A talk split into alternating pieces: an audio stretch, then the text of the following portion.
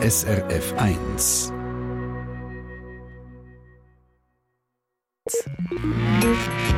SRF 1 Ratgeber Tier.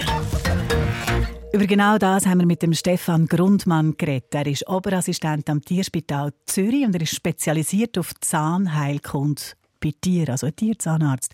Von ihm haben wir wissen, was das grösste Problem ist, wenn es um Zahnweh geht bei Haustieren. Und er hat eben gesagt, genau das ist es, dass man erst relativ spät merkt, das ist so unangenehm. Ja, das ist sicher eines der Hauptprobleme, dass die Tiere, also Hunde und Katzen vor allen Dingen, solche Schmerzen erst spät zeigen. Das heißt, sie fressen trotzdem noch, weil sie Hunger haben, weil sie sich ernähren müssen.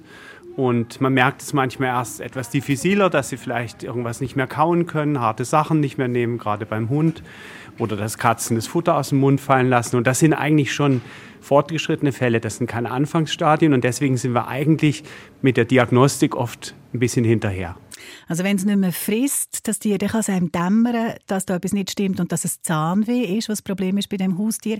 Aber gibt es denn auch noch andere Anzeichen? Vor allen Dingen die Beläge auf den Zähnen sind ein Zeichen, also der Zahnstein, der sich bildet. Und viele kommen auch erst, wenn es wirklich anfängt zu riechen aus dem Mund. Und das sind so die Hauptsymptome der Hund riecht, die Katze frisst nicht mehr richtig. Aber wie gesagt, erst wenn das Ganze schon relativ fortgeschritten ist. Also meistens merkt man es eben spät. Was steckt dahinter? Was sind die häufigsten Zahnprobleme bei Hunden und Katzen?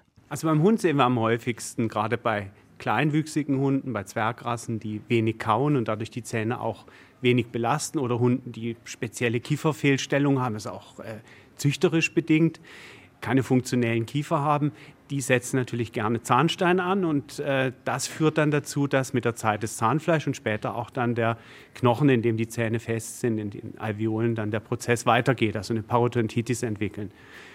Bei Katzen ist das auch äh, keine seltene Sache, aber Katzen zeigen vor allen Dingen sogenannte Resorptionsstörungen. Das sind Veränderungen, die sich vor allen Dingen bei älteren Katzen im Bereich der Wurzel abspielen die auch äh, schmerzhaft sind im fortgeschrittenen Stadien. Und das ist die Haupterkrankung bei der Katze. Etwas, wo man sich vielleicht fragt, wenn man es von den Menschen gut kennt, wie ist es denn mit Karies? Das ist bei uns ja ein grosses Zahnproblem. Haben Katzen und Hunde das auch? Äh, Karies ist äh, im Gegensatz zu Menschen eines der allergeringsten Probleme. Also Hunde haben ganz, ganz selten Karies, Katzen haben überhaupt kein Karies. Es sind eher diese Zahnfleischerkrankungen, also Parodontalerkrankungen wie bei Menschen, die eben mit Zahnbelägen oft zusammenhängen.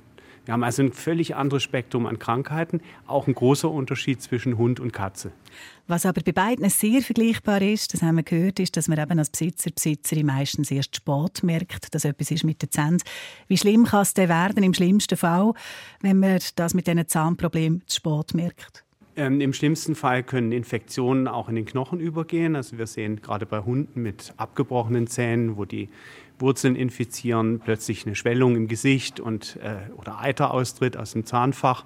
Und das sind sicher schon fortgeschrittene Fälle, wo man relativ schnell was äh, machen muss. Oje, oje. Zahnweh gibt es natürlich nicht nur bei Hund und Katz, sondern bei allen Tieren. Und der Stefan Grundmann, das ist einer, der auch schon Sättig mit wirklich grossen Zähnen behandelt hat. Das größte Tier, was ich hatte, ist tatsächlich ein Elefant. Und äh, da musste man einen äh, Stoßzahn äh, entfernen.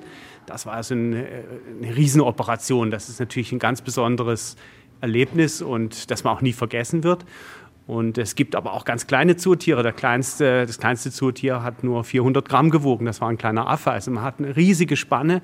Und dementsprechend muss man natürlich gerade bei solchen Tierarten auch manchmal improvisieren. Und das macht das besonders schön und spannend. Der Stefan Grundmann, Oberassistent am Tierspital Zürich, spezialisiert auf Zahnheilkunde bei Tieren. Wir hören in einer Woche mehr von ihm, wenn er erzählt, was man alles behandeln kann und wie, vor allem bei Hund und bei Katz.